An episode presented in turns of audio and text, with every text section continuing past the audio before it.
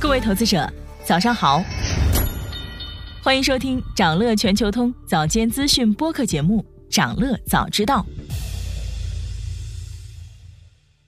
今天我们关注的是一年一度的投资界春晚——巴菲特股东大会。巴菲特和芒格谈到很多热门话题，他们预计伯克希尔今年的收益会下滑，展望了美元作为储备货币的地位，评论了银行危机、苹果公司、西方石油等多项投资、价值投资者的未来以及对人工智能的看法等等。我们先来聊聊巴菲特对银行危机的看法。不出所料，在今年的伯克希尔哈萨维股东年会上，股东们首先问到了银行业的问题。在巴菲特看来，恐慌传染是银行业的老问题了。如果不能保障硅谷银行的所有存款，后果将是灾难性的。所以，政府出手提供了全部的安全保障。不过，公众还是担心危机会蔓延。巴菲特说，这种状况是不应出现的，说明信息传达还不够有效，包括政府机构和媒体。都没有高效明确的传达形势已经发生的变化。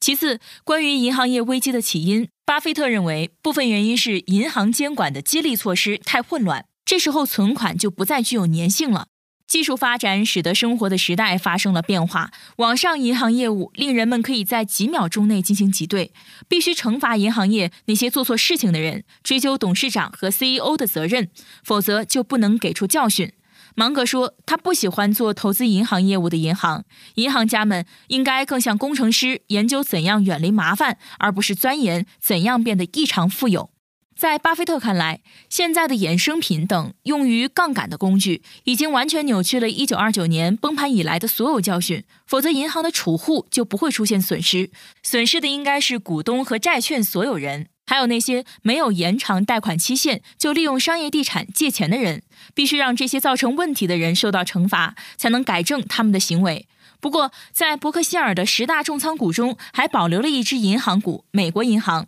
这是伯克希尔仅次于苹果的第二大重仓股票。截至去年四季度，伯克希尔持有十点一亿股。巴菲特说，他喜欢美国银行的业务和管理层，同时他也说，伯克希尔对拥有银行保持非常谨慎的态度。关于银行业危机是否会持续，巴菲特表示，美国银行的倒闭风潮还没有结束，未来可能有更多银行破产，但是储户们的存款不会遭受损失。陷入困境的这些银行不是价值股，即使政府采取措施保护储户，这些银行股东的权益仍然会受到伤害。所以，对于银行来说，保持公众的信心尤其重要，因为如果人们对银行失去信心，就会对整个金融体系产生影响。而由银行监管不善引出的另一个问题是商业地产。芒格在稍早时候曾经警告过，美国的商业地产正在酝酿一场风暴，因为美国的银行业充斥着不良贷款，房地产的情况已经不太好了。美国有非常多陷入困境的办公楼和购物中心以及其他房地产项目，跟六个月前相比，现在美国每家银行对房地产贷款的收紧程度都要高很多，因此。虽然伯克希尔有在美国金融不稳定时期支持银行业的历史，但是到目前为止，他们对硅谷银行和签名银行的倒闭一直置身事外。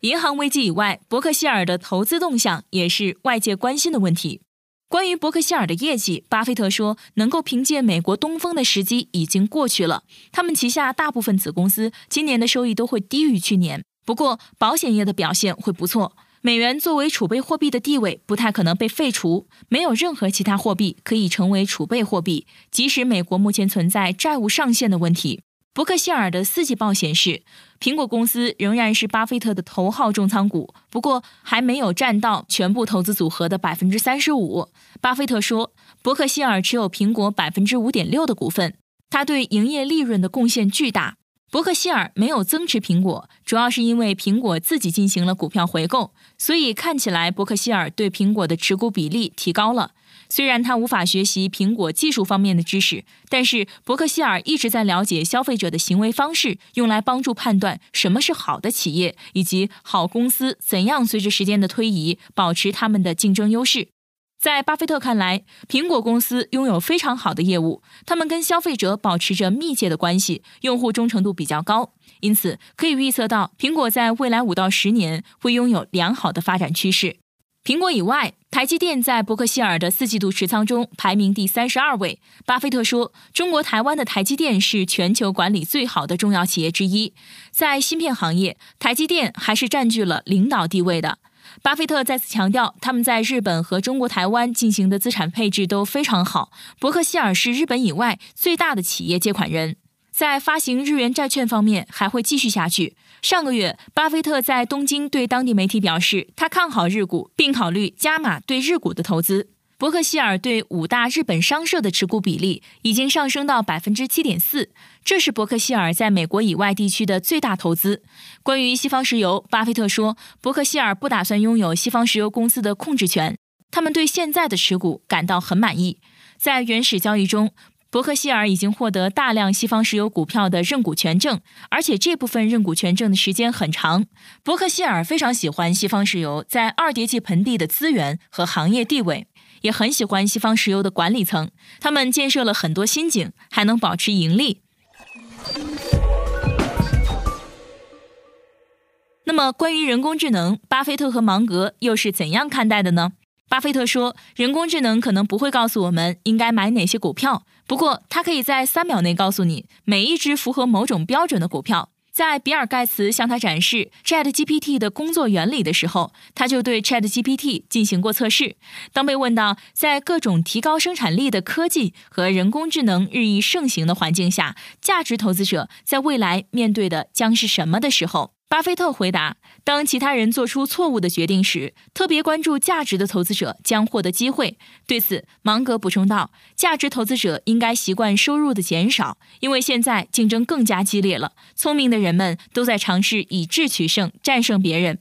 不过，关于人工智能的未来，芒格表达了质疑。他说，在比亚迪工厂，你会看到到处都是机器人，机器人的使用在全球范围越来越多。但他仍然觉得旧时代智能比人工智能更有效。巴菲特也表示，虽然人工智能将改变世界上的一切，但它无法超越人类智能。AI 的初衷是好的，它可以改变全球的面貌，但是它改变不了人类的想法和行为。在对人工智能持保留态度的同时，巴菲特和芒格也承认，他们和马斯克这位科技企业的管理者是不同的人。芒格说，马斯克确实在高估自己，不过他很有才华。如果没有尝试极其不合理的目标，马斯克就无法取得他在现实中的成就。马斯克喜欢挑战不可能完成的任务，而巴菲特和自己会去找那些他们可以确定的简单的事情。巴菲特说：“我们不想在很多事情上跟马斯克竞争。马斯克非常聪明，他致力于解决不可能实现的事情。对伯克希尔来说，那是一种折磨，因为他们不想经历那么多失败。”芒格还指出，他从生活中得到的一个重要教训是：永远不要低估那些自视甚高的人，他们有时候会做得非常出色。去年，芒格曾经高度评价特斯拉，说美国的汽车行业已经很久没有一家成功的新公司了。特斯拉在汽车行业创造了一个小小的奇迹，他对特斯拉的成绩感到吃惊。特斯拉为人类文明做了一些真正的贡献，做了一些其他人做不到的好事情。尽管如此，伯克希尔还是永远不会购买特斯拉的股票，也永远不会卖空特斯拉。